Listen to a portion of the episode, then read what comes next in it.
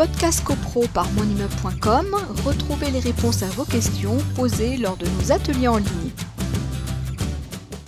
La deuxième catégorie de charges, ce sont donc les charges relatives à la conservation, à l'entretien et à l'administration des parties communes. Donc, je disais que on parlait des charges qui sont liées à la structure même de l'immeuble. Alors, de quoi on parle? C'est le ravalement, c'est l'entretien des espaces verts, euh, le nettoyage des parties communes de l'immeuble, mais également les primes d'assurance de, l'immeuble. Ça, c'est lié à, l'immeuble, donc tout le monde paye à hauteur de, de tantièmes. Il n'y a pas de, notion euh, d'utilité ou pas, puisque de toute façon, euh, si, on en, parle des primes d'assurance, si demain il y a un sinistre et euh, si l'assurance doit être mobilisée, effectivement, elle, sera mobilisée pour toute la copropriété, tout le monde en, bénéficie. Vous avez également les honoraires du syndic, tout le monde paye à hauteur des tantièmes détenus par chacun.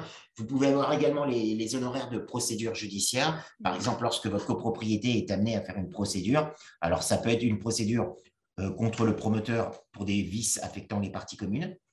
Donc, vous êtes dans du neuf et vous avez des, désordres en partie commune et euh, avez, votre syndic a fait des déclarations à l'assurance dommage ouvrage et vous avez un refus de prise en charge de l'assurance dommage ouvrage le syndic aura mandaté un architecte qui, lui, considère que ce sont des, ordres de nature décennale qui peuvent, euh, qui, auraient dû mobiliser l'assurance la, euh, dommage ouvrage et pourtant celle-ci refuse.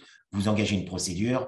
Euh, ces frais d'avocat engagés par la copropriété seront répartis selon les tantièmes des, uns et des autres. Voilà, enfin, c'est un type de procédure. Il y a, il y a plein d'autres procédures qui peuvent toucher votre copropriété. Donc, euh, voilà euh, le Podcast CoPro par monimmeuble.com, retrouvez les réponses à vos questions posées lors de nos ateliers en ligne.